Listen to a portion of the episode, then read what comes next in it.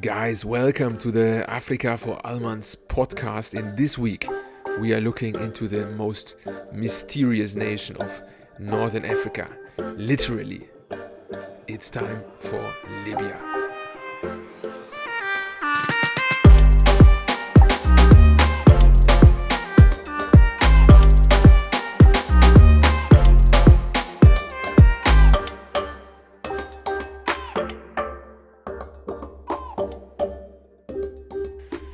Bismillah, dear friends and followers, the Africa for Almans podcast is reaching one of the most interesting nations in not only Africa but, but also in the current, let's say, global media sphere.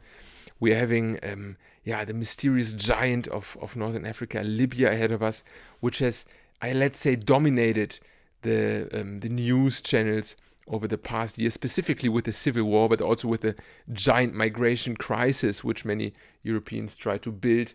And um, let's say, in many ways, it has been controversial also before that for the past times of Gaddafi, uh, the ruler who has been overthrown and who has committed some humanity. But you know, I, I shouldn't get too much into the details. I think this week we have a much better person to, to do that for me. It is going to be my good friend Ibrahim Al Shabani, who has been yeah, growing up in uh, Libya and came to Germany for his masters. And uh, it is a very nice interview. I think we go back in deep and in depth. So Libya has some very interesting historical parts which many people normally forget. And um, yeah, without further ado, I will send you to that to that interview. But before I do that, I have a small thing to announce. No, forget that. I have a big thing to announce since this week we have in in two regards we have um, reason to celebrate since we have a Bergfest. Yeah, the German likes to say Bergfest for, let's say, reaching the peak on a large hike. You know, like when you reach the peak, it's half of the way since you also have to get down again. So we are celebrating Bergfest this way, not only since this is um, country number 27, and by UN standards, there's only 54 countries in Africa since they exclude Sahara, which we will still talk about, but forget that. But also by other definitions, we are reaching Bergfest since if you take number uh, episode number zero as our first episode, it is technically a series of 56 episodes. And this episode then by that by that standard let's say is episode number 28 of 56 so also in that way we are reaching bergfest. And i want to take that chance to say thank you. Say thank you and encourage you guys to yeah to stay tuned and stay optimistic for more. There's some great interviews coming up the next weeks. And also i'm very happy with how things have developed. I myself wasn't always sure, of course, which I um, uh, obviously can't. Uh, yeah, uh, transfer in the moment of in uncertainty, but which I always knew, you know, since due to travels, due to exam times, stressful work weeks, etc. Still, we got every week uh, another country, and I think this is a great success. We are at good numbers now. Yeah, I looked into the numbers; things are growing um, steadily. That's the best thing I think natural growth, and we are at around 300, let's say, um, actively subscribing podcast users, and a total streaming sum of over 11,000. Um, yeah, total plays, and I think that is a very, very strong number, and we can build on that. And another thing I noticed also while looking through the numbers, whenever a person of, um, yeah, let's say my larger friend circle or a completely unknown Africa for Almans follower shared the newsfeed in his in his let's say social media channels or personally or he told me about it that boosted things significantly. And i think that is also what maybe now my message will be to you.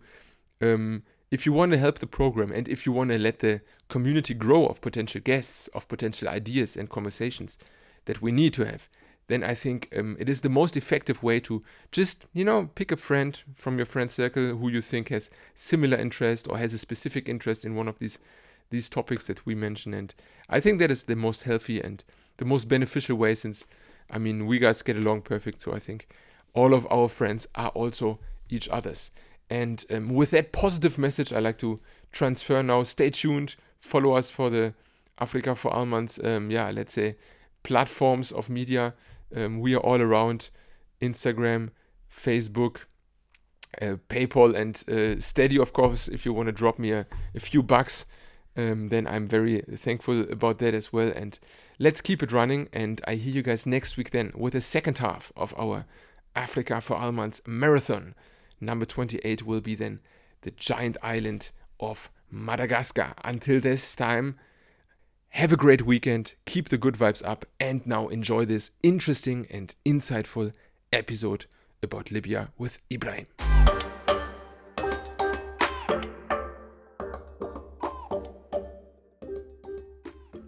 Welcome to uh, Africa for Almans this week with, um, yeah, one big and uh, controversial country in the north of Libya. I have with me today, um, live from Freiburg, uh, um, our this week's expert on Libya, uh, Ibrahim Al Shebani. Shebani or Al Shabani? I wasn't sure at the first. Um, Al Shebani. Al Shebani, because uh, suppose, yeah. yeah, welcome to the show.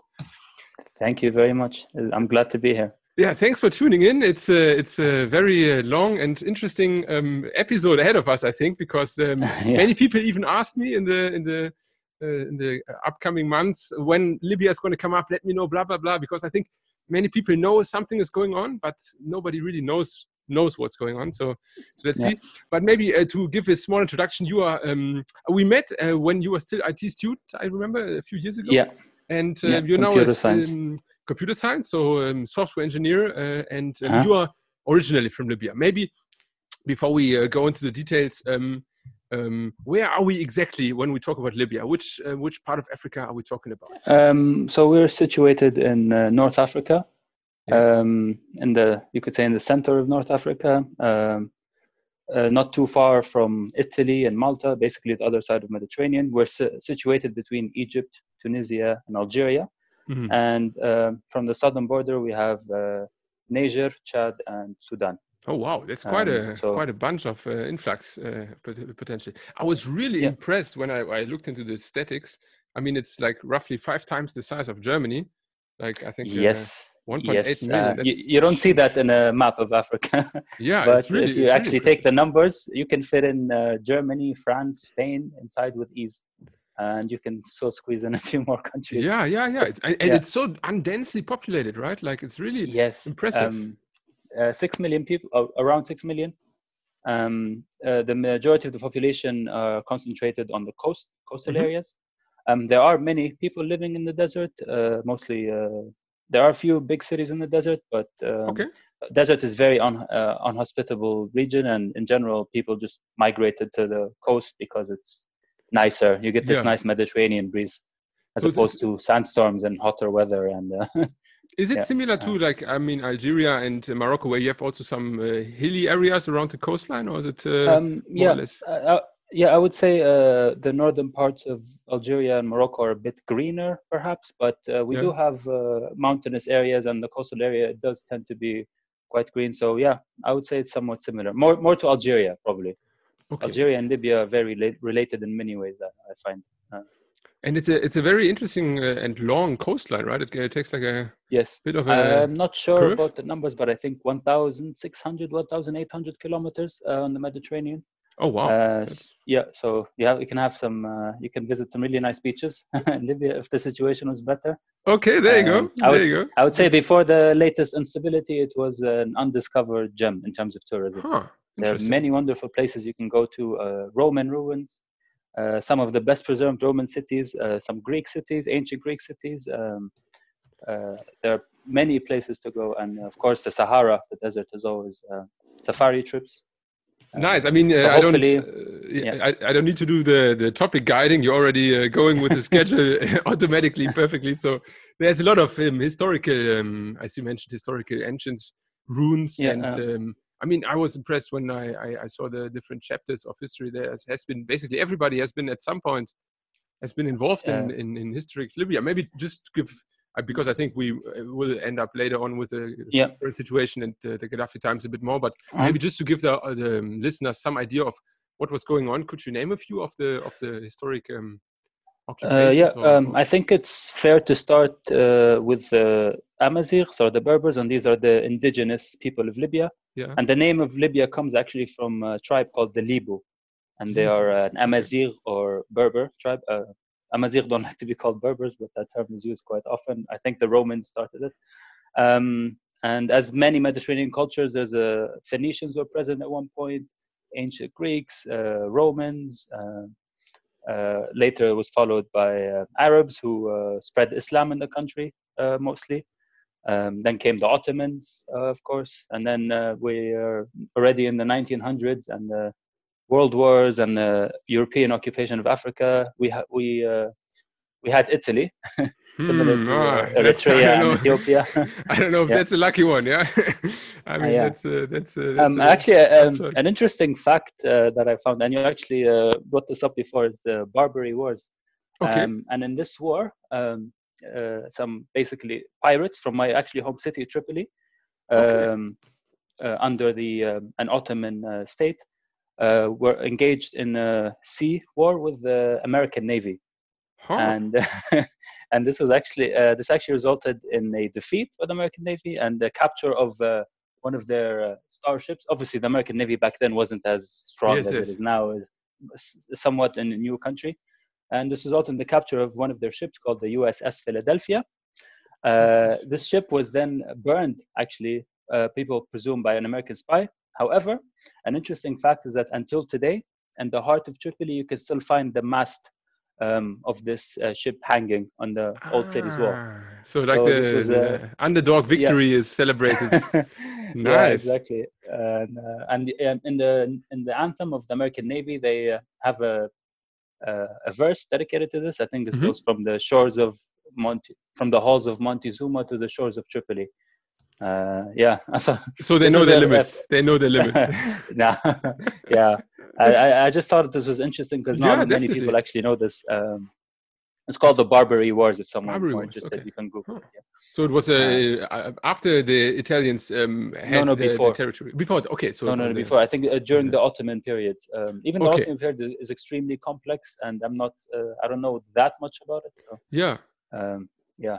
No, no, no Um, stress. however- I mean, um, it's. Uh, I think it's, it's a good idea to to get because Americans have always been around. I mean, same for cases like Japan, and they just came slowly, and then of course after the First World War. Um, had a large uh, impact, but uh, yeah, they've Yeah. been around, yeah, and uh, the piracy of uh, of Libya is not to be played with, I suppose. uh, yeah. Um, obviously, one big uh, uh, factor or one big uh, presence that affects Lib- affected Libya the greatest is the Italian occupation. hmm Oh, maybe I should mention that uh, Libya is a hundred percent uh, Muslim country. One hundred percent. Um, yeah, um, all of them Sunni. Um, so we do not have uh, sort of sectarian uh, strife or sectarian Hmm. struggle present in other countries. Uh, the country is very tribal, though, uh, so people tend to be uh, biased toward their tribes, and there can be some tension rising between tribes, some rivalries. Okay. Um, so there's always something. Um, so yeah, back to the Italian occupation. Yeah, um, I think it started in 1911. Um, But that's fairly late, interest- right? I mean, uh, for for Yes. just, sorry for interrupting there, but uh, no, wasn't I- it divided in like the eighties, eighteen eighties, sometime?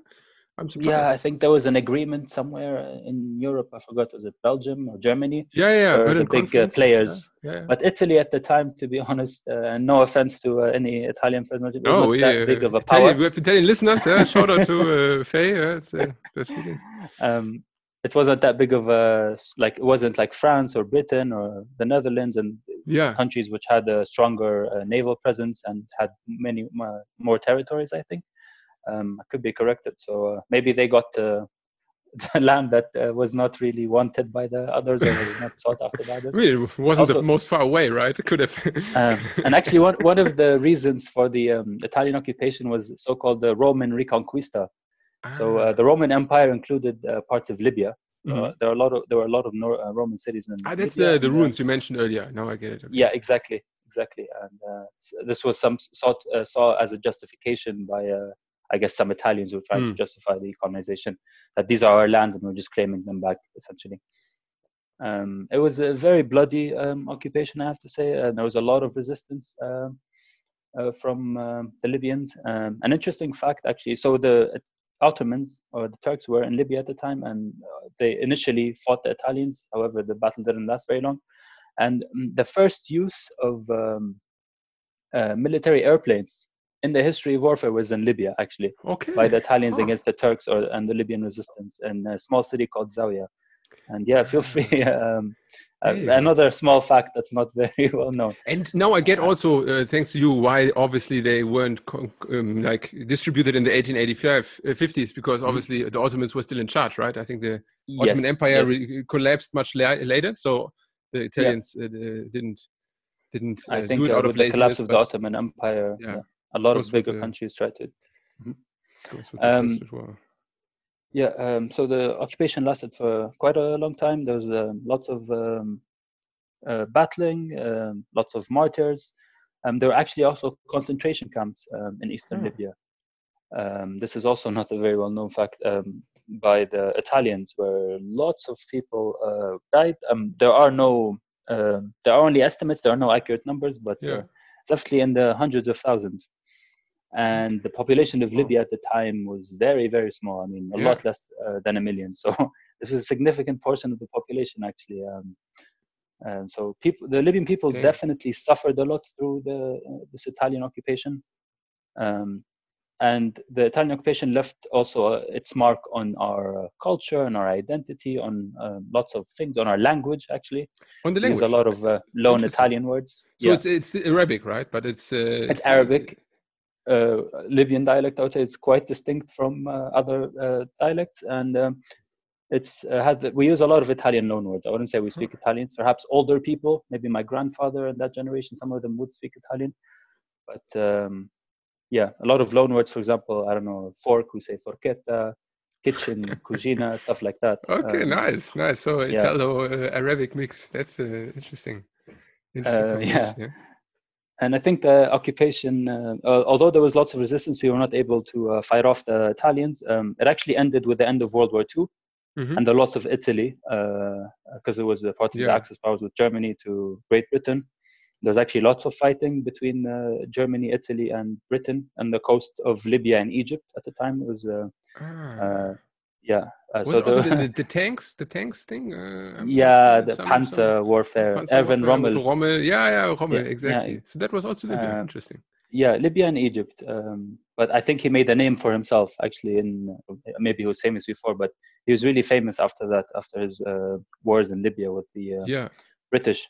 Yeah, yeah, yeah. It's uh, still until today. Um, neutrally um, seen from a warfare perspective, it's impressive. Yeah, yeah. Strike. I mean, uh, all of the horrible stuff aside, just from exactly.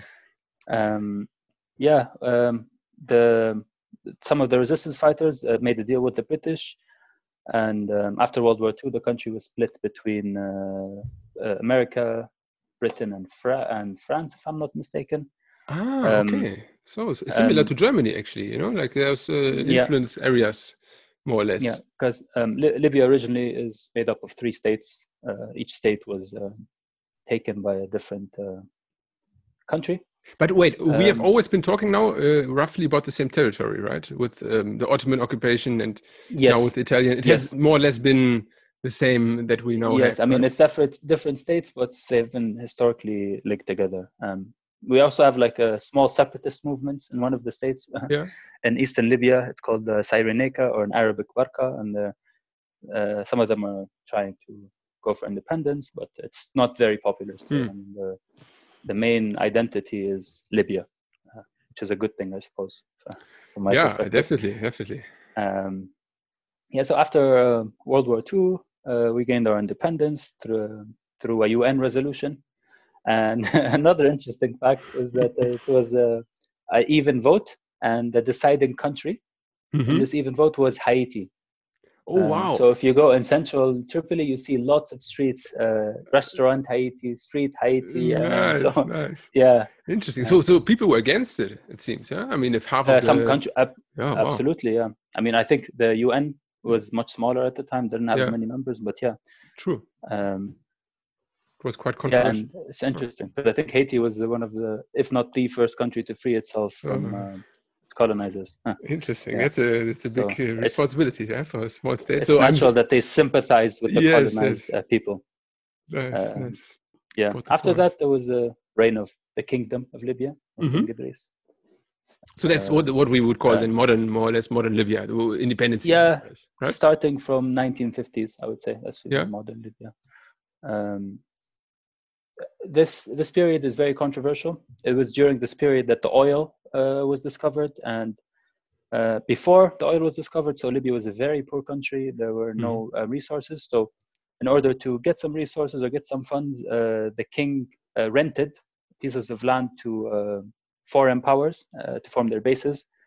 Um, um, America had a big naval base, a few other countries, I suppose, and um, this is this will become important later on in the story when we talk about Gaddafi. Um, so um, after I say halfway through the king's uh, reign, we discover uh, yeah. oil was discovered. Lots of companies came in, uh, money started flowing. So there was definitely a lot of uh, improvement in terms of uh, lifestyle, particularly mm-hmm. in the bigger cities. Uh, bigger cities being the capital city Tripoli, and Benghazi, Misrata, these those are, are the, those are the, the, big ones. Even I mean, I, I forgot to, to ask you about um, Sabha in the south, the capital of Fezzan, also. Okay, it's one so, of the few cities and uh, big cities in the south of Libya.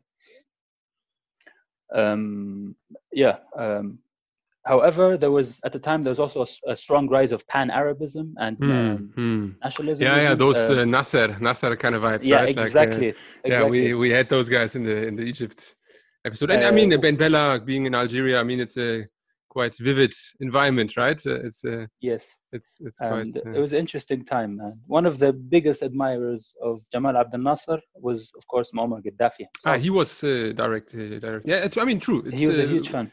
End end of sixties, or what? What what what is the, the, the rise yeah. of Gaddafi to? I mean, I don't want to take your take yeah. your points from you, but yeah, but yeah, end of sixties, and it wasn't just him.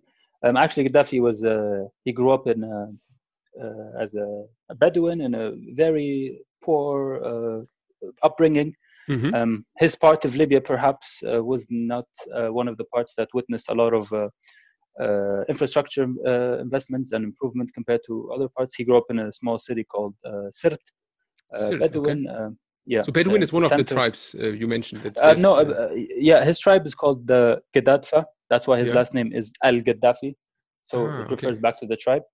Uh, Bedouin is just uh, basically the uh, nomadic people who identify as Arabs but are most likely mixed uh, Arab Amazigh. Um, so Libya is a very tribal country. I should mention yeah. that um, most all most people or all people identify with a tribe of some sort. Um, yeah.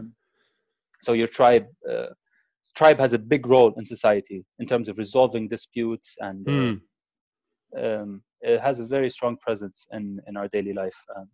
So Gaddafi grew up in this. Uh, um, he didn't grow up in a city, so the tribal presence was even stronger in his life. Um, he joined the army, the military. He was a. Uh, I'm not aware of his rank, but he had a, an okay rank in the Libyan army. Mm-hmm. Um, he actually attempted um, to, to do a coup, a okay. military and a putsch in German is, is it? Uh, exactly, putsch. Uh, yeah, yeah. The first one um, failed, which uh, he was in prison for afterwards. Um, the second one in 1969 succeeded. Ah, that's in uh, the official because I, I remember he was yep. um, until 2011. I think the longest, largest, lasting. Yeah, 42 I mean, years. that's uh, that's wow. That's from 1969 to damn. 2011. So some people in Libya until now actually have, uh, yeah, uh, maybe lived 50 years and never seen uh, anything else besides Gaddafi. Uh, how would you describe maybe his first years being in office? Um, was he um, was he starting enthusiastically, or was it more of a, a um, nightmare um, already? Obviously, I didn't uh, live through it, but from yes. what I hear and from uh, experiences and what I hear from people is that first good, and his uh, military uh, coup d'état had um, strong social support. People were genuinely angry about some things with the kingdom of Libya. Uh, one mm. of hmm. them was the corruption um, the inequality, as I mentioned, some bigger cities got a bit more uh, attention than smaller cities, and uh, these nomadic uh, people, the Bedouins who I told you about, uh, received, uh, I assume, less um, um attention and less mm-hmm. were taken care of less. Um, so in general, everyone talks about few few years as a good thing. And one thing to point out is that at the time he was also not the absolute ruler. I mean, it, he did not do this military coup alone. Um, there was a ah, group ah, okay. of uh, military officers with him. Um, they were called the Free Military Officers, and uh, one by one, things started happening to them until the last free military soldier. Yeah, yeah, yeah, yeah, yeah. I mean, uh, and at, from that point, when uh, Gaddafi consolidated his power his opponents would say that that's when the ugly things started happening, or Hmm. that's when uh, the the honeymoon phase uh, started uh, ended. I mean, But he Um, was always a military leader, right? It's like uh, more or less the military took over. Or uh, did he also yeah, have some political or like a business background, or is there any anything Um, besides military? he was always a military leader, but as soon as he got um absolute power of the country, he pretty much became the. Uh, we called him quite often the brother leader. I mean, okay. he he maybe he was not handling the small uh, uh, runnings of the country or the small decisions, but he was def. It felt it felt like he was in charge. I mean, he Hmm. I think he ma- he would make all the uh, vital decisions for the country. Hmm. Um, his a lot of his supporters would say, well, you cannot blame him for the state the country was in because uh, he was not a prime minister, for example. But at the same time, no one can deny that he was in total control of Libya. I mean, all the prime ministers, military officers, and high powers uh, pledged their allegiance to him. So he had such a tight grip and such a strong uh, grip on the country that uh, no one uh, disputed that. I mean, um, there was a strong presence of the military, of the secret police, um, to the point where I would be scared. I mean, this is coming from a person who lived uh, his first 18 years of life in uh, Yes. in this Gaddafi Libya, and uh, it was very interesting. For example, when we go to school, the first thing they would make us say is do do some uh, morning exercises, do a pledge of allegiance to the Jamahiriya, which what he what he liked to call uh, Libya, Yeah. and sing the national anthem. And then, as part of our teaching, we would go through one hour of uh, a class dedicated to teaching us his political ideology. Oh, I Uh, his exclusive. Yeah, only Yes, Gaddafi. the third world theory, he called it. Um, so there's Oh, wow. capitalism, Ah, that's also is it the is it the green book that uh, people Yes, always talk exactly. about? The green book, yeah. the Green Book dictates uh, or uh, lays out this uh, theory, which we were very extensively taught uh, in school. So you said Um, uh, I cannot t- t- tell you much about it, but the main idea is that uh, people go to smaller congregations, smaller meetings, uh, where they decide on uh, directly vote on Mhm. their uh, on their smaller matters, and then these congregations somehow go up to bigger uh, meetings. I mean, in, if you read about it in, in in theory, it is actually not a bad system. yeah. Um, however, in reality, um, as is the case with many things, it was not efficient at all. I mean, Libya under Gaddafi was a very corrupt country. But is it very uh, corrupt. uh, I mean, uh, you you gave the comparison um, also to uh, Pan Africanism, Nasser, and I mean he was a very secular and uh, centralized leader, Arab. right? Uh, Is it similar in terms of governmental rule? It's very interesting actually because he he his biggest political opponents were probably Islamists. Yeah. At the same time, it's very difficult for me to call him secular because if you read the Green Book, there are a lot of uh, pieces where it says uh, Islam is the uh, the the the core of society. Islam is the uh, uh, Quran is sh- Sharia al-Mujtama. Uh, sorry, Quran Sharia Sharia law is, um, and he talks about it a lot Yeah. although um, yeah um, he's not partic- i think he saw himself as an islamic leader and islam was sort of uh, an identity also but I mean, uh, uh, same to Nasser, I would say, right? I mean, he was just not yeah, exactly acting Muslim in political spheres, but besides that, he went praying uh, and, and, was very Yeah. And gaddafi was fan of these uh, big prayers uh, a lot of times in uh, sub-saharan african muslim countries where he would gather a lot of uh, people and he would lead the prayer Hmm. um, in front of thousands, if not hundreds of thousands of people, and uh, uh, hundreds of thousands, maybe an exaggeration, but in front of lots of people. And uh, this tells you that he kind of saw himself Islam as part of uh, the identity of Libya, and he saw himself also an Islamic leader, an Arab Islamic leader. Hmm.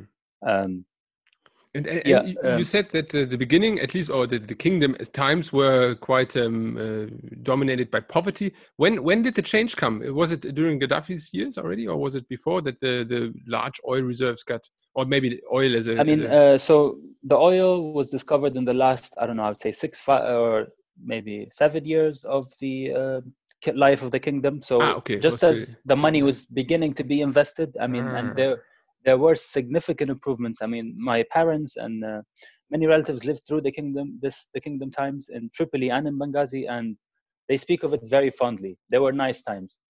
Um, if I could do a comparison, I mean, a lot of people talk about I don't know Iran in Yes. before the Uh, the Islamic Revolution and Afghanistan and, and people. I mean, things were uh, wrong.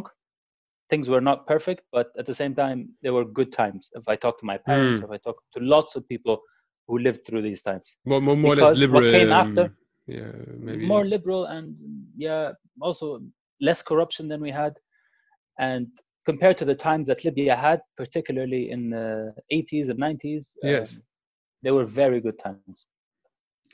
Um, yeah, so Gaddafi's Gaddafi's time is very controversial. Um, he also uh, got himself involved uh, a lot in other countries' uh, business, let's say, uh, funding uh, separatist movements, starting from the IRA in Ireland to I don't Oh, know many in, in Uganda and Sudan. He was involved. Uh, he also was also involved in a war with Chad, a war with Egypt. Uh, the war with Egypt was because uh, the president Anwar Sadat signed a peace treaty with Israel. I think it's called the Camp David Treaty or something like that. Mhm. And Sadat was And not he- he- Nasser, so I guess he, uh, he didn't. I mean, I mean, Sadat was also a Western Western leader, I think, right? So Um, Mm. I, um, he was definitely not Nasser, but um, from what I know, I don't know much about it. But he signed the peace treaty with Yeah, yeah, That's yeah. what enraged yeah, Gaddafi it's uh, because uh, you can say a lot about things about Gaddafi, but he was definitely anti-Zionism or Yeah. anti-Israel. Well, and- that's a, that's a good point because you also compared it to um, the Iranian situation.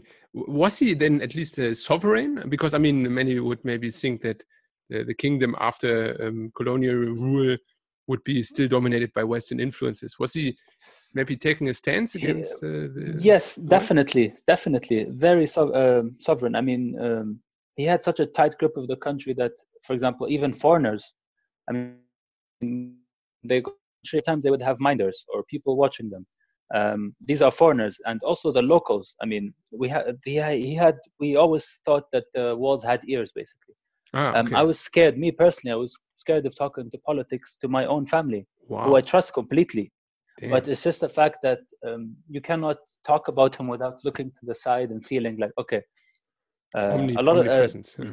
yeah exactly and um, the thing is maybe in the later period let's say in 90s and 2000 things lightened up a bit but there, were- there were times where if a hint of uh, disapproval or dislike of gaddafi was noted it wouldn't just be you it would also be your family putting lots of people in danger um, so it was definitely uh, not.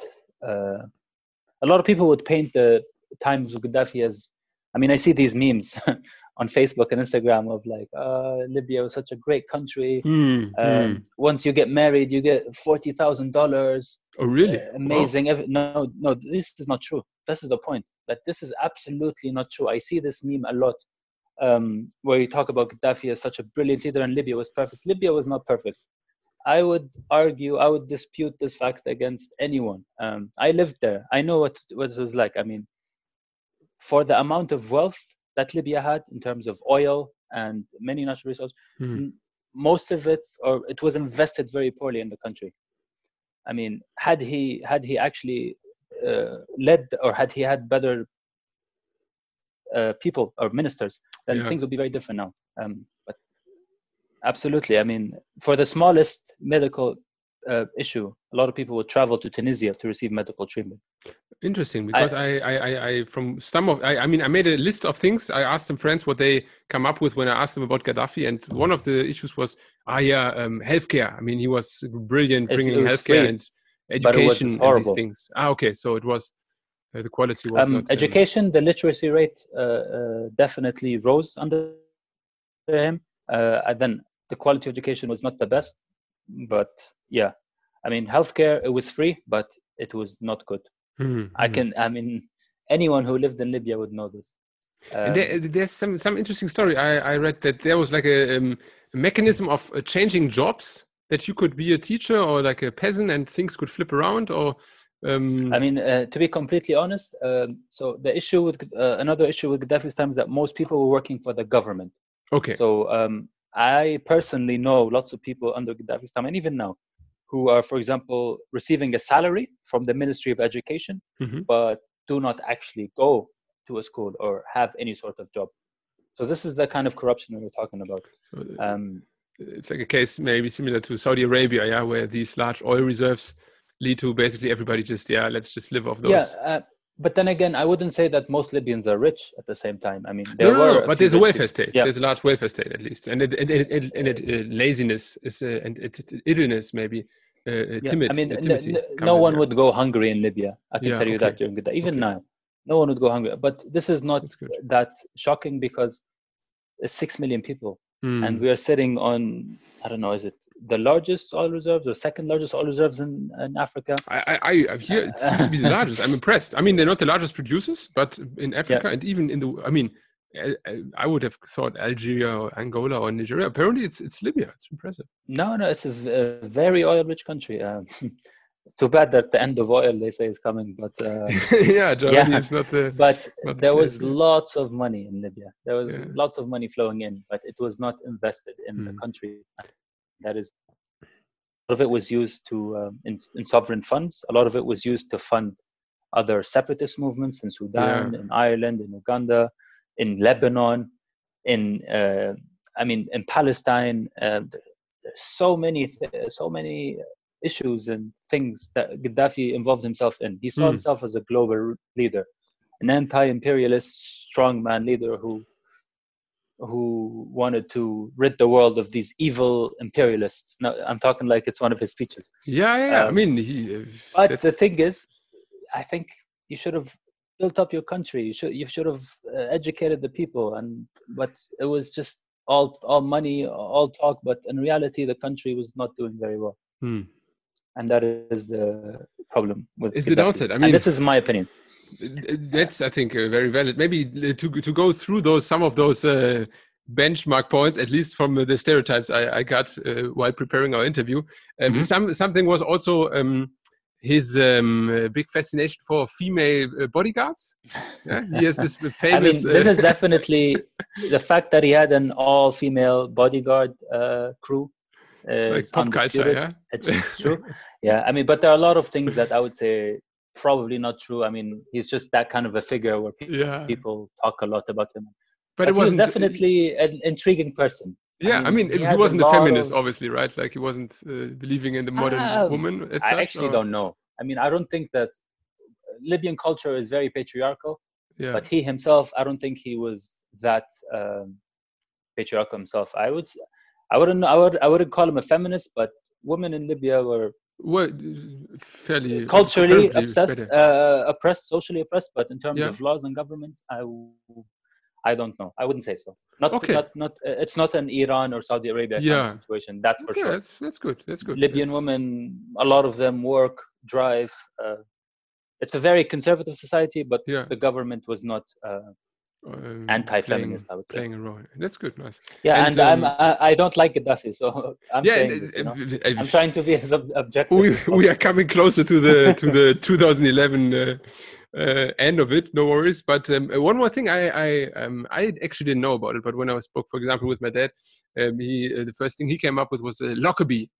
And I happened oh. to be also oh. in uh, Scotland uh, lately, and we do, we couldn't find the exact spot. It was a bit weird on Google Maps, but there was a big um, yeah, I, I, think even two uh, airplanes who um, were crushed, one by Gaddafi and one inside of uh, Libya. Could you maybe give some um, um background to that, or uh, maybe also the time yeah. of uh, terrorism? I mean, overall in this period, um, as I can add also on top of Lockerbie, um, there was a Brit- there was a club bombing in Berlin, in Germany, actually. Okay. Uh, which he was behind, and this is not disputed. I think it's well known. Okay. Um, he also there was also a British police officer who sh- was shot outside of the Libyan embassy in London, um, and the Lockerbie bombing, which he is uh, supposedly behind, um, and all of this culminated in an embargo on Libya, which was very detrimental for Libyan society. There were these were very rough times. I even remember it as a child, as um, growing up to, through these times. Um, every it was very hard to uh, uh, uh, receive many goods. Hmm. Um, every even the Western goods or the things that were smuggled were extremely expensive, and people went to not to shops but to these global, not global, but these centers which where they would distribute main things such as oil, flour, etc. to people. Huh. So like a business Um, mar- I mean like a big markets where like distributors go to normally. Yeah i mean the governments could uh, was uh, given out these this food uh, discounted i think to the people and Okay. this was all because of the embargo which was caused by gaddafi's own foreign policy Hmm. so this is this is um, another thing um the lockerbie bombing um uh, yeah i mean this is still actually a lot of people still have questions to this day about um, who's behind it. Uh, but it culminated. There were two main suspects. One of them ended up going to prison, and one of them was freed and uh, returned to Libya.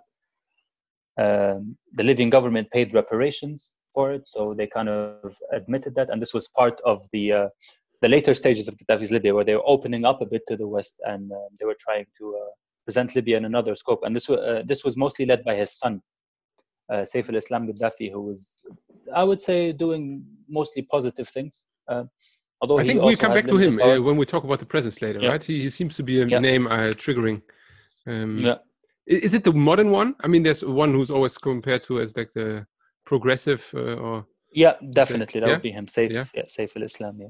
Very uh, Um, charismatic. so yeah. Lockerbie bombings and these bloody events, and there are also many things in Libya. I mean, I can go on for hours, but I'm Yeah. not gonna. But but uh, at some point it must have changed, right? Because I, I remember the last years at least before. I mean, uh, Uh, 2011, of course, uh, things went down, Yeah, but he seemed to be more Western in the end, right? He's, uh, Um, I, I would say uh, his son was leading uh, this movement of. He called it. It was actually an official movement called the Libya of Tomorrow. Libya he's trying to okay. open up Libya to the west and improve its relations with uh, many countries and um, uh, build a lot of projects in Libya. Uh, try to introduce lots of things, even concerts, uh, lots of investments, lots of money. At the same time, the old Gaddafi system or regime was fighting his son. I mean, it's he has lots of sons and he had lots of close people around him who had uh, positions of power. So it was not just his son had absolute power. Yeah. Uh, so it, there was definitely like we want this old Libya, and then there's this new Libya, and, and this was a struggle. Uh, but Gaddafi was on top, and um, yeah, this was a, he had this whole persona as the brother leader, like omnipresent, you know. But he had the total absolute power, but he wouldn't involve himself in these maybe smaller things. yeah more, um, uh, more about popularity, I guess. Uh, it's, uh, it's- Yeah, he saw himself as a global. I mean, I think the guy was obsessed with himself. To be completely honest, saw himself as a global leader and Definitely. iconic figure. I mean, also with the uh, his last uh, activity with the African Union, I think. I mean, just Yeah. to give you maybe the stereotype uh, conspiracy point of view, I, I remember Uh-huh. that many people always like to say, yeah, you know, he tried to um, get rid of the U.S. dollar. He was fighting Yeah. for the golden dinar, being Africa's currency, and this is what you know. This this ba- I mean, it's a basic, uh, I think, uh, uh, Yeah, I mean, theory that people like. that's a very talk- nice. I mean, in, in reality, that would be a very nice thing if it happened, right? If we're not dependent on the dollar, at least from an African per- yeah, from this person's perspective, I mean, yeah, why not? Yeah, but then again, this awfully sounds familiar, like the Gaddafi, where he was talking about such great things, but in reality, we saw Mhm. nothing, particularly in Libya. I mean, nah, the conspiracy theorists would say that that's the reason they Of course. uh, took him out or whatever, but I personally would disagree with that. I mean, he was in power for 42 years. He could have done a lot of things in 42 years. with that, especially with that big uh, potential of funding uh, from his own resources. Yeah, it's- Pretty it's, much uh, unlimited. I mean, billions of dollars we're talking Yeah. about here in his own name. I wouldn't be surprised if he was the richest, or if not one of the richest people in the world at the time. yes. I mean, really, oil was flowing. It was expensive back then. Uh, was it hundred or maybe a bit more uh, dollars per barrel? Yeah, I mean, some uh, I think sometime in the Mil- 2000s. Yeah, one and a half million barrels of oil flowing every day. This Wow. is serious money. Serious money. that's What's crazy. frustrating is that uh, th- this raw oil that they pump from Libya is actually in itself useless. It has to be sent to these facilities where it's turned into Yeah, uh, refineries. yeah. petrol, So, so they didn't refineries. The, the Not in um, Libya. Ah, okay. mostly in Italy, I would say. Okay, so the the Oh, value Italy, yeah. value chain was. Uh, there was not even industry for that, I guess. Then I mean, that could have been something too. There were oil Libyan oil companies, but from what I'm aware of, most of the uh, raw oil, or what is it called? Yeah, this oil was sent to other countries. directly. Hmm. So we're coming Um, closer, yeah. It's um. I mean, 2011 is the big year. How would you maybe describe the um, the yeah the, the way there. I mean, what were his last years uh, looking like? I mean, you might as well remember yourself, right? It's yeah, Yeah. teenage years. Um, was it um? Things were definitely improving. Things were lightening up. Things were Uh, improving, huh? Uh, yeah, absolutely, absolutely. I mean, uh, with the intro- also the introduction of uh, the internet and uh, I don't know, everything seemed to be somehow modernizing and liberalizing. Things were, I would say, in the last few years were definitely improving. And had the revolution not happened, Libya right now would probably be in a much, much, much better place. But let's leave that for now. Um, yeah, his son was. Um, an- uh, another thing worth mentioning is that uh, Libya uh, Libya had an agreement with Italy where Okay. Italy uh, paid reparations for its uh, massacres and Ah, those, uh, of Libya. Concentration camps you mentioned. Ah, okay. Yes, yes. Um, of course, in return, uh, a lot of Italian companies got some investment from uh, Libyan money and some shady stuff going on in the background. But it's regardless, I think it's very significant as I think this was the first case, or if not one of the first cases, of a European power paying reparations for its colonization of an African country. Ah, okay. Huh. Um, and, and there's a very iconic picture of uh, Gaddafi and uh, Silvio Berlusconi kissing his hand. I don't know if you. Oh, uh, those saw guys, that. yeah, that seems like a good matchup. Yeah. Oh, yeah, he was uh, he was the other part of this uh, reparations. But yeah, I mean, I guess overall it's a good thing. But if, if Libya was a poor country, they would never have. Uh, paid anything. Yeah, and that, then it doesn't Yeah. make sense, right? I mean, you would Yeah. have expected someone to support a poor country uh, for for these, mm, let's say, Yeah. Libya improved yeah. its relations with the West, uh, with America, with Britain. Um, there were lots of good things happening. There was some resistance from this old regime, from this police state, uh, super revolutionary. I don't revolu- I don't mean revolutionary in a dark sense. Revolutionary to me means Gaddafi revolutionary at the So time uh, pro Gaddafi, in a yeah. good sense. Yeah, yeah, and this um, there was some resistance, but overall, I think things were good. Things were becoming much better slowly. And Uh, then what happened? and then a man burnt himself to death in Tunisia. That's what happened. It triggered the whole Arab Spring, yeah. Yeah, I mean there are lots of conspiracy theories also about. Exactly, exactly. I am, I am, I firmly believe that in the case of Libya, at least, people were genuinely out on the street protesting and about the th- about how things were. They were genuinely not happy. There were still a lot of things wrong. So to me, it is no conspiracy. So Hmm. basically, revolution started in Tunis, it spread to Egypt. Both countries had successfully overthrown their leaders. Which Yeah. country is lying in between with the military, with a dictatorship, for 42 years? That's Libya. Eventually, things had to happen. Yeah, Hmm. I mean, um, what is different though this time about this particular uprising was that this time we had Facebook, this time we had Twitter, and so news spread very very fast. Um, Benghazi uh, is where the revolution started. It's the cradle of the revolution. okay. Um, things turned bloody very fast, um, and this is typical of Gaddafi. I would say some people say that this is also another conspiracy that there are some people put in to start killing Hmm. people to to uh, make the people more uh, angry. But it's also not surprising for me that Gaddafi would use brute force to put down an uprising. It was his act of of- choice, or was it uh, this the police state? Just how it works, or was would you say he was the one who? I would say had he said something like "let people be Yeah. outside," no one would dare Yeah. do anything. But obviously, there's no Um, right on demonstrations or anything. I mean, it's not like a common thing. People would go Uh, on Futures for demonstrations were Fridays. or- absolutely banned. yeah, there you go. I mean, uh, it was very few countries could be compared to pre-revolution Libya. Hmm. I mean, think uh, Gestapo. Think, uh, I mean, really, yeah, Stasi, really- these kind of things. yeah. exactly, no freedom at all whatsoever. Hmm. I mean, everywhere with his pictures in the street, pictures of Gaddafi. I mean, no one would even think of saying anything against him. He was a, he had a police state, brutal leader, tight grip over the country.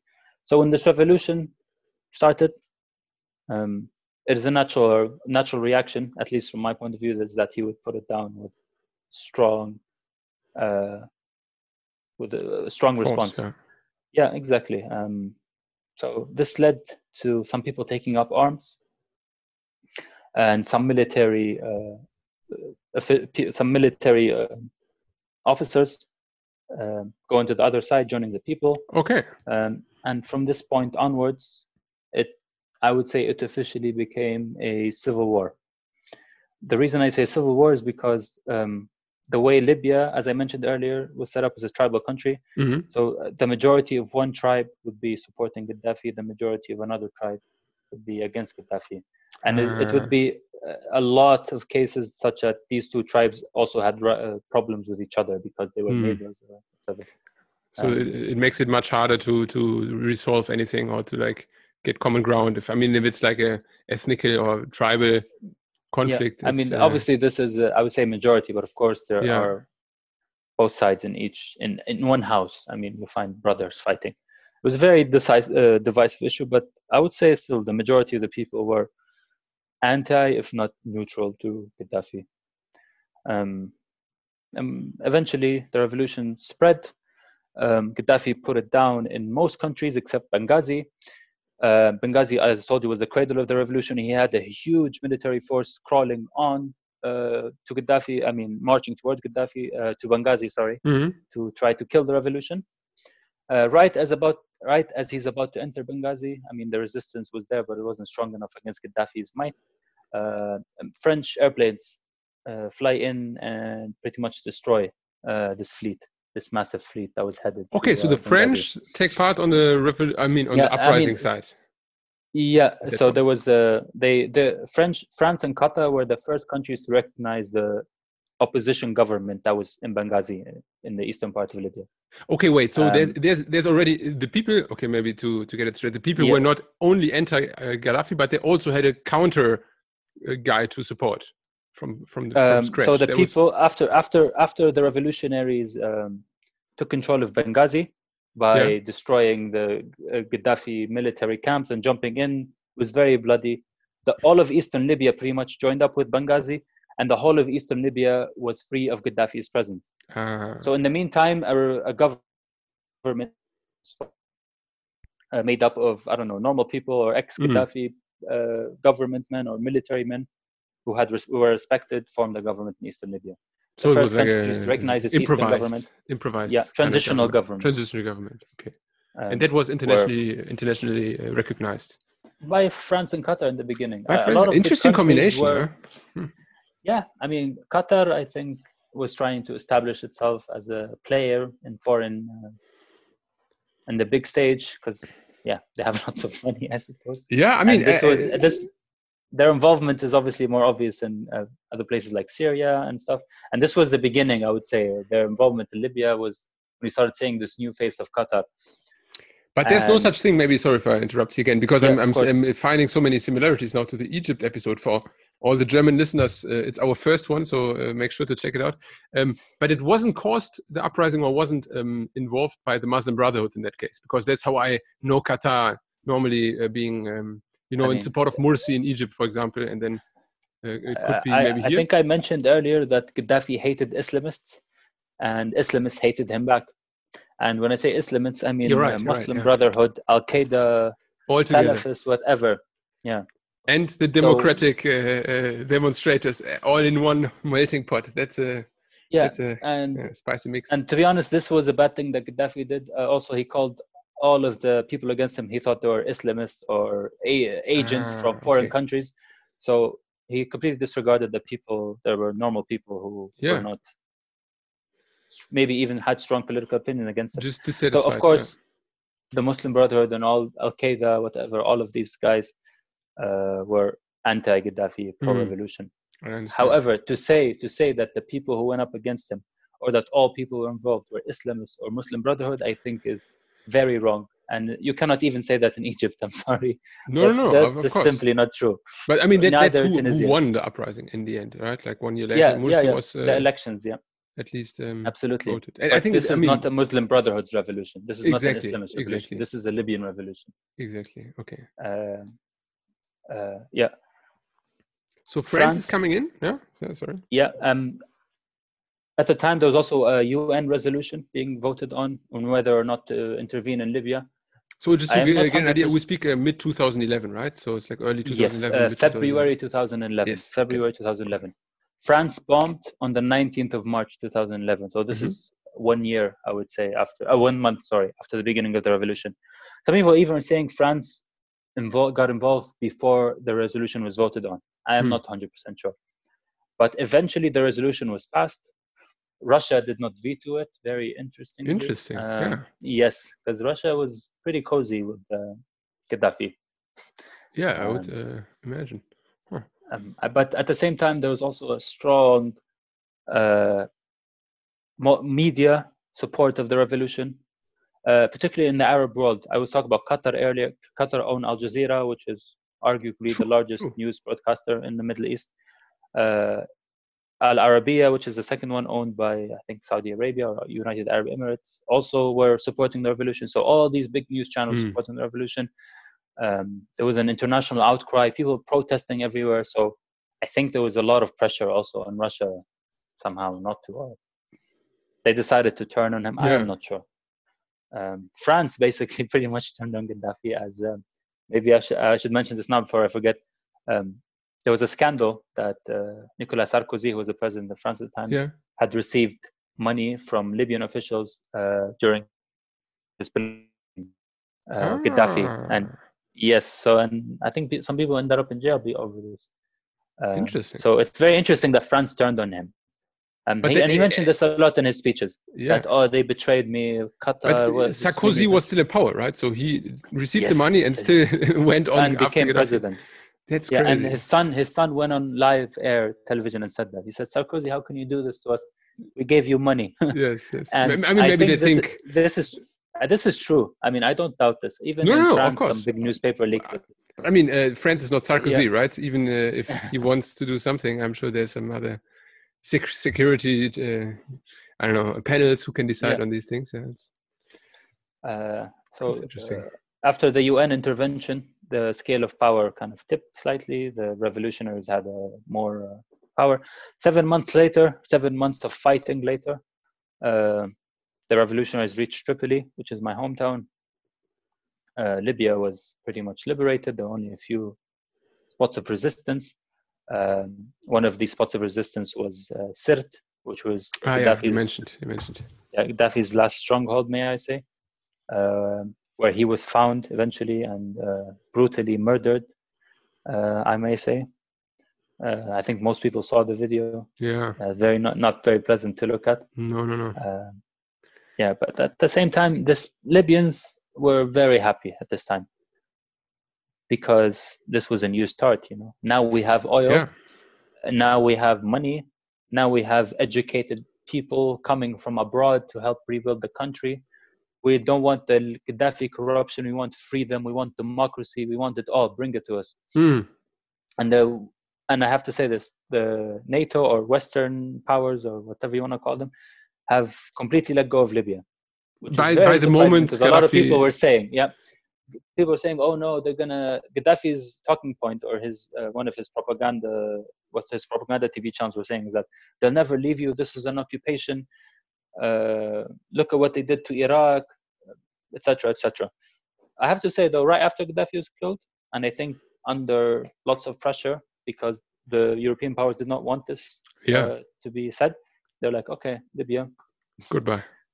good goodbye good luck So, which now is even Um, worse, yeah, to some extent, because you just have a basically had uh, i would ground say zero. we had one or two one or two years of uh, good somewhat peaceful uh, then a very interesting thing happened and this phenomenon to me is very very interesting the revolutionaries the people who fought against gaddafi who were very well respected and loved slowly t- started turning into dictators themselves Wait, Uh, but but but who who took over? Is there like a, a unique figure? there was who, who yes was this, this transitional government Oh yeah, the uh, one you stayed in power for a few months and they had fair uh, elections Okay. uh, which uh, led to this uh, new government, a new Congress.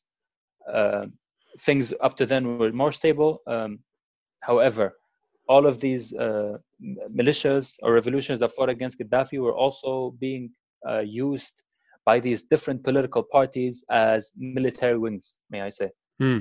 Um, so the Muslim Brotherhood had their militias, the seculars had their militias, etc. Um, so after these two years, there was one big election which uh, the results of it were disputed. Um, this led to some militias fighting each other, which broke out into a civil war. Uh, this is in 2014. This is three years after the uh, revolution. I mean, there are lots of details, small things happen in between. But, yeah, yeah, but uh, it's it's more or less a vacuum that you still didn't know if it's going to improve or not, and then after three years of um, yeah, uh, let's say there was that was chances. one of the big signs that things okay, things are not looking good now after this war in 2014, hmm. which split split Libya into two rival governments basically for the first time, uh, one in the east in Tobruk, uh, one in the west in Tripoli at, and um, at the time, interestingly, the the government in Tobruk was more internationally recognized as it was saw as a democratic one. Um, however, uh, things were very complicated because ISIS and Al Qaeda and all of these groups were also starting to establish a strong presence in Libya, particularly in Benghazi, which was suffering very much from uh, these uh, extremists. Yeah. The savior for Benghazi was a military uh, officer named Haftar. Ah, the big name. Was one of who was one of Gaddafi's friends. He was one of he these uh, revolutionary leaders that helped Gaddafi get the power. He was one of Gaddafi's uh, best friends. Um, and he he seems he, to be all over the place now. Yeah, he's like a very big yes. figure even until now. Yeah. Yes, yes, yes, yes. Uh, he basically controls large parts of Libya, but his stronghold is in eastern Libya. Eastern Libya, which so, is the country that he, which is the part of Libya which he helped free from extremists. I would say. Um, yeah, he is a very, very controversial, shady figure, considering that, um, as I mentioned earlier, Libya was involved in a war with Chad. Yeah. So he was a military officer. So Gaddafi sent Haftar to Chad to fight. Uh, eventually, Haftar was caught by the Chadians, and um, some uh, uh, Gaddafi did not try to extradite him, or Gaddafi basically completely forgot about him. He was then taken by American intelligence, he, where he lived in Virginia for 30 years or something. Wow. Um, he also has an American passport, I think. Huh. What's, what's, very interesting, I think, is in Virginia is where the headquarters of the FBI and CIA exactly, and yeah, and Pentagon, yeah, Washington. Yeah. Um, so in 2011, he showed up again with the revolutionaries, stayed pretty quiet for two or three years and then saw his chance to Damn. save Libya from these ext- eastern Libya from these extremists, and that's how he uh, got his uh, ground support. And, uh, now, yeah. I mean, just um, you, you you may tell me. I, the last thing I know, at least from um, from uh, let's say, I, I didn't. That's also my my fault. I didn't follow it up forever. But the last years, I was always um, hearing now it got divided into three parts. At yes. some point. And now it's two. Now it's again so, two. Okay, maybe yeah. So yes. then let's let's. So the, it. The, the it was two. Um, a third part came out, which was the UN recognized government. This is part of this government rose out of a UN led dialogue between the. So they parties. came back more or less, at least the UN tried to. Uh, uh, yes, yes, yes. Mitigate. Yes, yes. They had the, they had a, mission in Libya where they're trying to mitigate and find a uh, peaceful resolution. Yes. Uh, the a product of these dialogues is a third government, which then established itself in Tripoli. Okay. So the old uh, revolution, super revolutionary government was kicked out and was replaced by this UN-led mm-hmm. government called the GNA. This is also where Libya, the um, uh, um, Salif al um, um, uh, Fayez al Sarraj. al Sarraj. Yes, that's exactly, the, exactly. That's the one. Um, yeah, Fayez Sarraj is a much much less controversial figure. Mm-hmm. I would say he had a. I mean, he doesn't have the history that Haftar does. So Haftar, by saving Benghazi of these military extremists, yeah. of these uh, religious extremists, pardon me, uh, um, and basically he controls Benghazi and the eastern Libya and some parts of Libya like Gaddafi did. He is ah, the new ah, Gaddafi. He is. He I mean, has. Okay. I mean, his sons also act like Gaddafi's sons. I mean, really? Any Libyan will tell you this. He's really acting like Gaddafi. And I think, yeah, he. And the thing is, he is a very old man now, and he's also a very divisive figure. Uh, a lot of Libyans don't like him, but a lot of Libyans, particularly in eastern Libya, like him but then again i'm not judging because they went through tough times with these islamists exactly, and isis exactly. and etc. And he was leading basically the resistance against these guys until they freed them. And to get Although some, he's uh, not the only figure to yeah. fight ISIS, I have to say. The revolutionaries also uh, uh, fought. Actually, very interesting. ISIS took control of Sirt, Gaddafi's hometown. they held it, ah, I think, okay. two years or one year, and they were Hmm. kicked out by the by revolutionaries, by people who were against Gaddafi, and it was a very bloody war. But luckily, mean- Libya is now ISIS free. this is all in the same time, right? I mean, the uh, Arab Spring. yes, this is this is the period ISIS, yeah, from it's all, uh, 2013. yeah, yeah, exactly. One big exactly. pot. Uh, yeah, it's I mean, as ISIS rose to power, they pretty much uh, grew everywhere, including Libya. But wait, so then um, uh, we have a, a UN government. We have the um, um, government, uh, or let's say the um, Yeah. of uh, Mr. Hafi, uh, Hafar. And then who's the third one temporarily? Who was uh, the third one? Um, the third one, um, so the third one was the UN-backed government. There were Ah, two was governments initially. Okay. Let's say a hardcore revolutionary government and Haftar's government or the military government. Um, the the hardcore revolutionary government was pretty much overthrown or kicked out of Tripoli by the UN-backed government, and this is all done because of making deals with militias and revolutionaries, etc. This is how the I mean, it's, it's super complicated. A lot of Libyans themselves don't understand what's going on, but um, Uh, true that. this so is pretty much the picture. You have a government in the east and a government in the west. So uh, GNA uh, is the the Western government in the east, Yes, in yes, the west, in the west, exactly. and uh, then Yeah. Haf, Haftar is um, the east technically. No. Yes, um, Mm. the government um, also has an abbreviation called, but most like um, so Haf- uh, Haftar claims that he is founding the Libyan army. So he says that he Ah. is the legitimate Libyan army. The Western government disputes this, saying that uh, it's not really an army. You're allied with the militias, um, etc. I mean, I there's so many details, so many things Yeah, to say that. I'm skipping lots of stuff, and I I, mean- don't like to do this, but i- if anything comes to your mind, obviously, but it's I think uh, we have to hang a, bit through here because Exactly. uh, it, it's a very big point. I just hope for the Exactly. outside perspe- perspective, it's still um, able to follow. Um, uh, so the, the, the split between those two governments is it the same split that um, the Brits and the French used to have? Is it also this Uh, clear east-west cut, or how yes. how does the territory yes divide? yes yes yes yes and uh, yes exactly so the eastern part of libya which was called cyrenaica or barca is mostly controlled by haftar. Yeah. and this was also one the state i think was controlled by britain after world war ii and the western part and um, is uh, where tripoli and the capital city uh, the capital city is, is controlled by the gna the south is split in between. The south is really neglected and forgotten in this war which is very very sad. Hmm. they are suffering a lot also because of Tuareg and Tabu, which is also extremely uh, a very new topic, which I could go on forever on. But basically, Tuareg and Tabu are Libyan, nomadic Libyan tribes that live in No, the desert. and And they, are not. like uh, Volkswagen Tuareg. Ah. Tuareg. Yeah, okay. The Tuareg, Sahel yeah. zone. Sahel zone. Yes.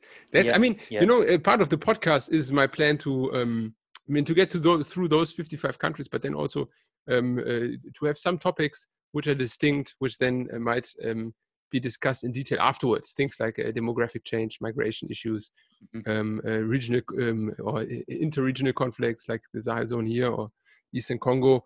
Uh, I mean, I think you should that- dedicate one to the uh, flux of uh, immi- uh, immigrants um, from you North know, I'm- Africa and Sub-Saharan Africa to Europe, and Libya is also a big part. thank you, thank you. You I are taking my guidance role now. again.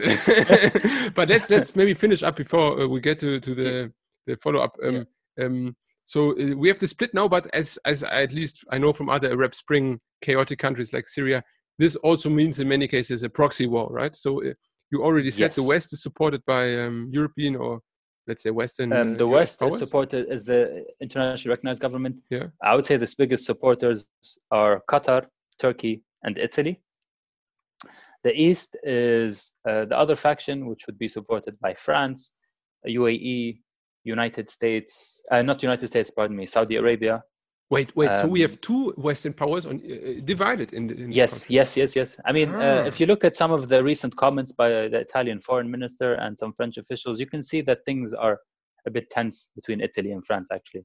um, which is also is related to uh, France's perhaps, and maybe uh, don't know what I'm talking about here, but France's pro EU president and Italy is more. Yeah, you're right. There was some more, issues with uh, the ambassadors. I remember. Yeah. yeah and So this is- basically what i think i think one of the foreign ministers of italy uh, a foreign minister of italy said something very controversial like france should stop trying to destabilize libya because we are the one who get the refugees and uh, something along those lines so But- things are a bit chilly between italy and france i would say Uh, j- I mean, from based on your ex, exp- explanations, I, I don't see the argument for supporting Haftar. I mean, you have a UN backed government, then I would say, as Italy, why not support that? What, what is their their take on this? I, I don't.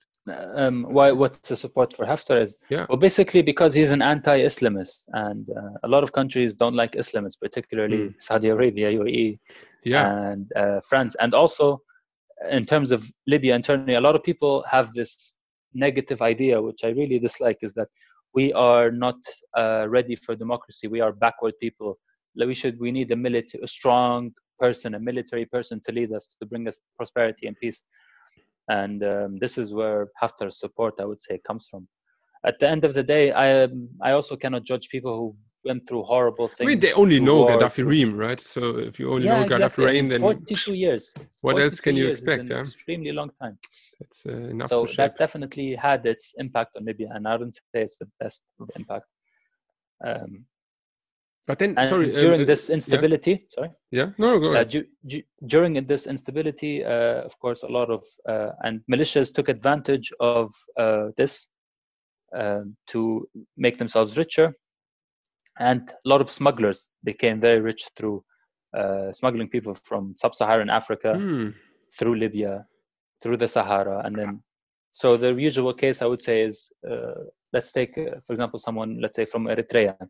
Yeah. Um, they would uh, cross the Sahara and end up in a coastal Libyan city, most likely, where they would work for a bit, uh, make some money, and then they would pay uh, a smuggler to get them to cross the Mediterranean.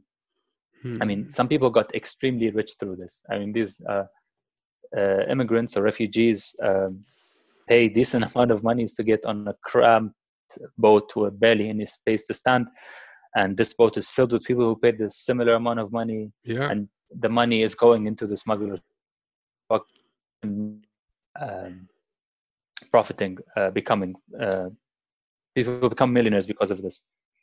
It's So, a, it's uh, a, it's. I mean, you hit um, a topic of zeitgeist. I think in, in German, especially, yeah, with the uh, saving um, uh, people on the sea, sea watch, these kind of Yeah. issues. Um, is it? I mean, I know from some of the um, newspapers that the EU pays the Libyan coast guards to to not Yeah. let these guys go through. Which government are they paying? Are they paying the I would probably say the the, the GNA.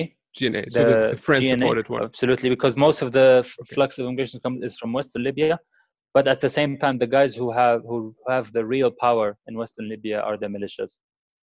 I have to say this. I I don't like Haftar, but Yeah. militias have a very strong role and. Uh, uh, So it's not as united in the West uh, as as for for example the Haftar led. Uh, Yeah, so uh, they're all united in their hate for Haftar, but also the militias tend to fight amongst each other. Okay, but then we know what's going to happen if Haftar is overthrown. Then nothing, because I mean, if you're only in an anti uh, uh, ideology, then there's no constructive motive, right? Like, yeah It's- yeah it's yeah. i mean it's it's it's, it's very uh, complex and these militias have all sorts of different allegiances. Yeah, um, i have to say though um, so as the eastern and western government kind of had one or two years where they did not really fight each other directly um, in april of 2019 haftar initiated a new war in which the end goal is to take over tripoli um, and this war has been very bloody. This is the most recent one.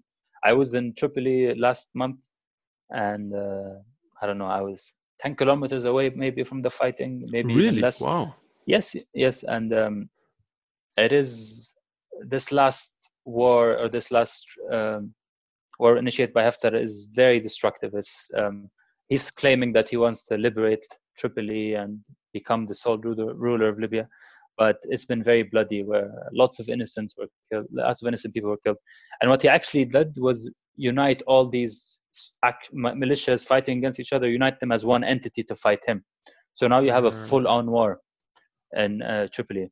And if Tripoli is destroyed or if Tripoli goes down, the whole of Libya is um, goes down basically, and this Yeah, is very this sad. is the and the war right now is at a standstill. He can't take the capital because all of these militias uh, are against. Damn. Basically, all the militias of the western area are against them so it's And it's the, these are the deciding um, months to some extent, right? Because I mean, if he can't take Yeah. it, will he? I be, don't see him taking it though. Okay. But unless he decides to completely obliterate the city, which I really hope is not the case. I mean, yeah, it's a this is my hometown. beautiful. Yeah, over a uh, million family people. Yeah. live there. I It's- go it's there often. gigantic. Yeah, it's, it's um, it's, it's a beautiful city. It really is. I mean, I hope the war comes and people can come to Libya and see all these beautiful uh, cities I was talking about the initially Definitely. before we got to the ugly stuff. definitely. But um, I mean, um, uh, as you said, you're going there frequently. Is it accessible still? Is it uh, in terms of uh, traveling? I mean, so back in the good old days before the before the wars and stuff, I used to take a flight from Düsseldorf or Frankfurt, three and a half hours or three hours, and I'm in Tripoli. direct flight. Wow, nice. And now now uh, there are no direct flights because of some EU regulations that Hmm. uh, they cannot fly. Uh, flies originating from Libyan airports cannot land in EU airports, something along those lines. So I have to land in a third country. Most of the time, it's Tunisia or Turkey, or if you live in Eastern Libya, Egypt, and then fly to Libya. Hmm. So it's uh, it's not as accessible as it was, and you also need a visa, uh, which is very hard. Not just because of the corruption of of the people who work in embassies. yeah, I yeah. think there was a, a person who had a YouTube podcast where he went to every country in the world and he said one of the hardest visas to obtain was Libya Huh. because the guys just didn't want to do Yeah. their job. and it's a, it's a small country, Um, right? So it's probably not uh, flooded with consulates all over the world. Yeah, uh, exactly, exactly. I mean, small country maybe in terms of population. Yeah, it's crazy. Yeah, I mean, uh, I'm sorry if we have to uh, dig back into the dirty stuff, but one last thing I, I was going to ask is, yeah, yeah. mm, um, uh, with this, is, is is I mean, especially since you are uh, frequently there, is it as we see in the West now this this huge amount of, um, yeah, I mean, they even say to some extent African slaves who are like there kept Oh. in camps who wait then to go to No. Europe. What is the situation No. there? Can you give us no, some? no, Uh, no, no, no, no, no, no, absolutely not.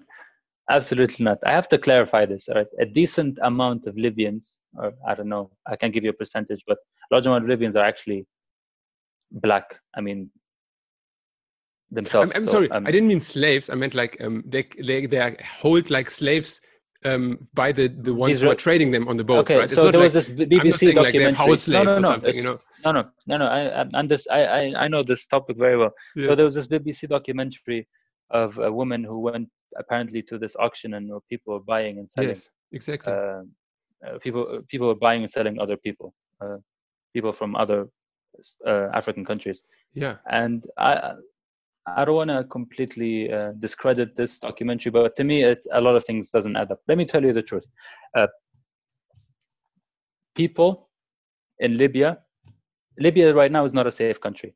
It's not even safe for Libyans. I mean, a lot of militias kidnap people for ransoms, etc.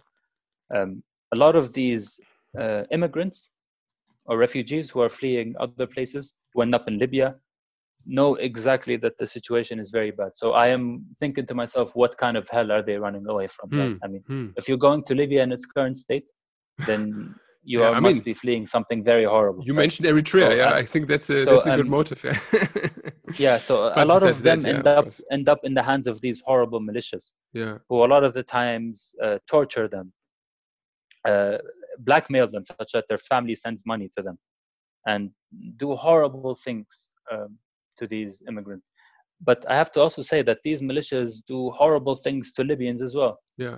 I mean, they're basically like cartels in southern in Southern America. I mean, kidnapping, violence, for ransoming. It's not a nice situation for. And no accountability, um, right? Anyone. nobody to- However- however- them, hold them accountable or something. Yeah. However, and I, I, I, I'm not the. I'm also in Libya. I'm not the kind of person who just stays in one city. I travel a lot. I have friends Okay. in lots of cities. My mom is from Eastern Libya. I, I've been to lots of places in Libya.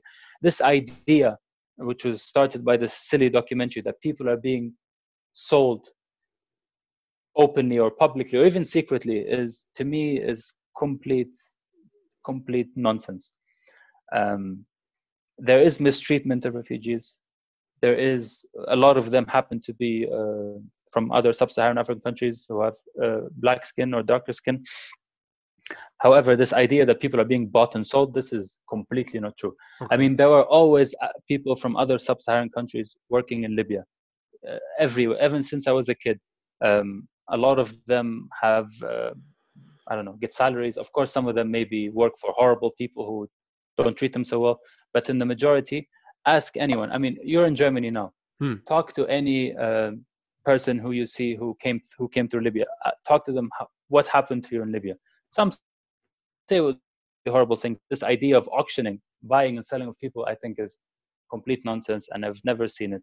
And if it does, if it happens somewhere, then it is absolutely horrible. It's not a common. Uh, it's Ninety-nine percent, ninety-nine point nine percent of Libyans would be appalled uh, by this. So I just want to. It's important you say. Yeah? I mean, I mean, uh, not to uh, give us uh, each other also the, the best moral feeling. I'm sure there's also not slavery, but in terms of prostitution, trafficking. I mean, there's uh, issues um, which which get to a similar extent. I'm I'm sure also in Europe. But um, yeah. you're right. It was it was portrayed in a way that you would think it is ongoing on every other coastline. Yeah.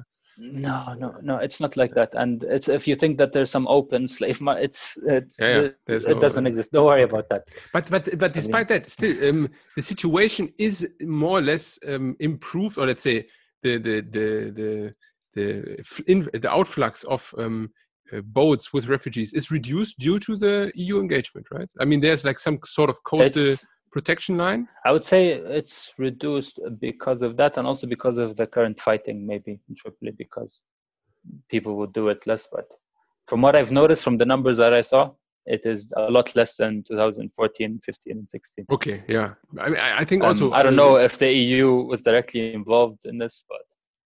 Uh, uh, but I've have no, I have heard or seen on Facebook and stuff like that a lot of uh, refugees being flown back to their countries by but, um, uh, Libyan Airlines or something. Just to understand the mechanism, I mean, the Sahara, where the border is, is not really protected, right? You could theoretically all just come into Libya somehow, right? Yeah, yeah, because of the instability. Yeah. You pay a smuggler, they'll get you through the Sahara. It's a okay. very so when you see when you see a, I have to say this to any followers you have living in Europe. Yeah. If you see if you see a, a, a refugee or immigrant who went through Libya or who went through other African countries, who smuggled through the desert to cross the sea, I mean, these guys went through one hell of a journey. I can tell you that. It is very dangerous. And the fact that they made it there, I mean, just maybe be a bit more sympathetic and understanding. Yeah, to, to yeah, yeah. Because I, I, mean, can tell you they went through some horrible times. This is what I can say for sure. You can I mean, die sad. easily it's out there. Sad. Yeah. It's really sad, but please, Zach, uh, it's not an easy trip. It's not an easy trip. I mean, to the Sahara, to the sea, uh, suffering through these militias. You end up being caught in some refugee center, detention center, horrible conditions. I mean, it's yeah, yeah it's one hell of a time in terms of um, yeah catastrophes. Yeah, and, and I mean from the south with the you said Chad, Central African Republic, Sudan. There's so many issues, I guess, these days now mm-hmm. and increasing. Um, it's it's very horrible. You know, I mean, this is also uh, sometimes the issue of my podcast that I um, tend to end up with uh, with a negative message. That's why I was maybe hoping to dedicate the last part of our conversation a bit more to you as a person. Not to finish this, I'm sure we will come back maybe at some point, maybe in the later run of the of the show. But yeah, um, um, I mean, very good conversation with Yeah, thank you, thank you. I've, I, I learned a lot. So uh, on your end uh, is the compliment to be put. And um, ah, maybe just you. to uh, just to uh, summarize a bit up, um, you said you left Libya when you were 18. So you you were outside of Libya for most of this. Um, yeah. Um, yes. So the revolutions. Um, I left Libya actually when I was 17. Not I was uh, not when I was 18. Okay. I went to do my bachelor's degree in the UK. Yeah. Um, uh, after I finished my bachelor's degree, I went back to Libya, worked for a bit, you know, I was uh, kind of hoping to rebuild the country to do good stuff. Uh, yeah, war happened, uh, and I decided to start Germany. So I applied for university, applied for the visa, went to Germany. I finished my master's, and now I'm working here in Germany. Very Freiburg. happily living fr- in Germany. I mean, Freiburg with a probably... broken heart about what's happening. I can imagine, and I don't say this lightly. I mean, I think it's uh, very horrible if you have family or friends living in a country which is not doing so well. I mean, you can never feel comfortable. There's a sense of guilt whenever you're enjoying something that of course man. I, especially it's a horrible feeling. I mean you're living in freiburg which i think from in terms of uh, life reality cannot be far a distant from what Yeah. people in libya now have right? So it's a very yeah. stark contrast. Yeah but although i have to say i mean uh, when i was in tripoli last month i mean i was there because my sister had a wedding. Okay. And it was like a typical libyan wedding. I don't know four days going on lots of crazy stuff lots of food and in tripoli life is completely normal wow you would never guess that there's a war 10 kilometers away. Yeah. And this is what's so fascinating about people, I think, in general, is that you have to go on. I mean, you have to live Exactly. on, regardless of this all this crap happening around you. And this is the strength of human spirit. And you see some wonderful initiatives. I mean, people trying to encourage people to recycle, to use less material, and in the middle of I don't know instability and war. And you have people doing some amazing initiatives. So in the middle of all this bad stuff, there's always good stuff, and there's always positivity and always good yeah it's not all bad this is the yeah point it, that I'm it- trying it's fascinating yeah how much human uh, Yeah. existence is adaptable to so many situations yeah it's uh, yeah i mean sad and- businesses open up cafes restaurants people are buying and selling somehow there's still money the oil is still flowing so there's still money uh, so it's not like it's that horrible economically yeah. Uh, but yeah i mean the dollar uh, one libyan dinar would give you 1.3 no no 1.3 uh, libyan dinar would give you one dollar and now it's four. Wow. So four Libyan so- dinars give you one dollar, so it's a bit worse, but still it's okay. yeah inflation even i think uh, is still ongoing yeah but but uh, maybe uh, uh, back to you. I mean um, you came to germany now a few years ago but would you say that ever since you left libya that um, your perception of the country has changed i mean for you it is um, even earlier with age 17 did that Um, impact yeah, also think- your perspective on, on your home country Yeah, absolutely. And I think every time you go live in a new country, it really rewires the way you think about a lot of stuff, and a lot of things change uh, uh, about how I think of Libya. And um, I don't know. I, I it's just I think I've changed a lot as a person, and my perspective has definitely changed. Um, interesting to, if, it's for the better or for the worse, I cannot say, but it's definitely been an, quite an experience living here. I uh, mean, in uh, Germany. uh, the follow-up question then is probably obsolete at the moment. If there's ever like Yeah. a perspective of yours to to move back, but obviously, I mean, if if there is Um, ever the the peaceful situation yeah, to do I mean, it, right? uh, home, home is home, right? I mean, this is a place where you grow up, where you have family and friends. I would love to go back, uh, and maybe I will, but especially for what I studied, I mean, there's no point going back to Libya right now because I will not be applying what I study or what I learned, and I just want to, uh, I don't know, have something form like a good basis here, and then maybe I want to go back to Libya and start a business. That's the dream. Okay, I I, mean, think a lot of people share this dream. yeah, but but but on your IT sector, I think, is, is is one of the sectors which is very um, adaptive as long as you have an internet connection and more or less peaceful. absolutely. Okay, true, yeah, but it's it's Absolutely. it's it's not like a I don't know like a law, law degree or something where you would need some safe institutions. Yeah, it's it's uh, yeah, and uh, there are lots of bu- smart business ideas uh, which one can do, and uh, I I do see myself going back to Libya at some point. And and you, it's also I think uh, it's not one of the countries with the largest diaspora, right? I mean, there's not too No. many um, Ibrahims also mean, um, uh, spread over Germany and UK, right? It's it's Uh, yeah, for I mean, in the UK has a decent uh, diaspora, but okay. a lot of people uh, I met, where'd you come from? I come from Libya. Oh, you're the first person I met from Libya. Yeah, So there are not that Same many of us, but I think this is mainly due to the small population, not due to Libyans not traveling. okay, yeah, there maybe are the quite a few. the relative I mean, you same. Yeah. look at our neighbors. Egypt is near 100 million. Algeria, I think, is in the 50s. Morocco, yeah. I don't. I mean, lots crazy, of uh, Moroccan. How- Tunisia is also like 10 million, but it's very small. It's much smaller than How is that possible though? Is it? is- I mean, it's they've the because historically the Sahara Desert. I mean, even now it's a very inhospitable place. but with very okay, little but water. you mean the Sahara? I mean, they all have Sahara, but in your case, the Sahara is just much larger in terms of percentage of the of the whole. Yeah. Okay, so there's much more relative Sahara than in other countries, maybe to say it. Oh, absolutely. I would Okay. say so. I would say so. I mean, I mean, okay, you're percentage-wise, right. I can't give you a percentage. But Egypt has uh, the Nile, from- yeah. Algeria has the top Yeah, ten and if you look at are if you look yeah. at the population of Egypt, it's just mostly concentrated around You're the right. Nile and Yeah. around the coast. it's crazy. I think uh, I, I Tunisia the, the same, Algeria the same. Yeah.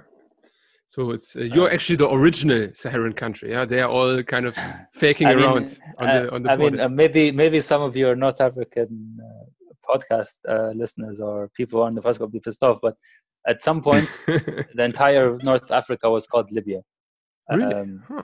yeah, yeah. Um, so, and we have a strong bond with our other uh, North African brothers in terms of uh, uh, this Amazigh connection, these indigenous North African people Hmm. who have a very strong presence in Libya, Tunisia, Algeria, Morocco, and even Mauritania, actually. Even the Canary Islands, I think, was that they have a strong. Um, so yeah, Interesting. uh, there's definitely a strong connection, but I would say Lib, Lib, the Libyans are a bit unique, different from the other uh, ones because we're colonization is a big factor, and also because of I don't know. I think the place where you live shapes the how people behave. so- Definitely. I don't know. And, and I heard they have the record for the most um, uh, hadith um, sayings. Yeah, they are the best uh, memorizers of the Quran. Apparently, Libyans Of the Quran, yes, very yes, I- talented. I, it uh, Uh, I think for a long time the hottest temperature ever recorded was also in Libya. also in Libya. uh, okay, Yeah, in the city called Azizia, uh, which is very hot. Um, yeah, so we're running through some best of uh, facts of Libya, if you, in case you missed it. Maybe because I mean the name of the podcast is Africa for Alma. It's just uh, my uh, general curiosity. Is Mm-hmm. is Germany as a country or maybe as a brand in terms of companies? Is it present or was it ever uh, really present in Libya? Did you grow up oh, knowing absolutely, knowing Germany? Or? absolutely. I mean, uh, I'm not saying this to make you feel good, but no, uh, please, please. We are German very, products are known to have uh, very high quality. You know, German engineering, particularly cars. So if you say something is from Germany, it automatically is I don't know considered a good thing. valued. Yeah. So uh, we say Almania. Almania, perfect. Uh, and Almania. there's a saying. There's actually there's actually a saying in Libya on Tripoli called Beg Almani, which kind of means like German style, I would say, and it means Okay. something like so something uh, good, you know, that holds long. okay, Um, robust. yeah, so yeah, I, I would yeah. say it's mostly influenced by the cars. Um, people love cars, and German cars are obviously very good. So people import lots of cars from Germany. Actually, But I a mean, lot of there's no businessmen like import. uh, German presence. I mean, there's no mm, German. Uh, I don't know, like uh, uh, expats or like these things. It's it's not like a a big uh, Uh, influence. in that No, regard, uh, right? I would say a, a lot less than our North Africa. I mean, before the revolution, there were lots of people going to the desert, including uh, Germans, but they're not a strong German presence. The German embassy in Tripoli is also from I Hmm. I don't see them doing any initiatives. They're not that obvious as compared to other European or the American embassy.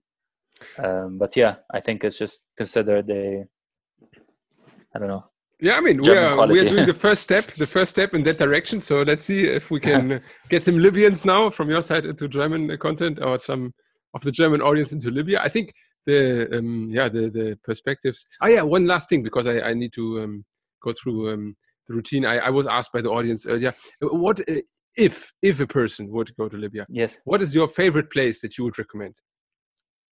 Oh, okay. That's a tough one. Um, I would have to say one of the places that one has to see is Leptis Magna. Leptis and this is an ancient uh, Roman city, and it's considered one of the best preserved Roman uh, cities, like uh, ruins.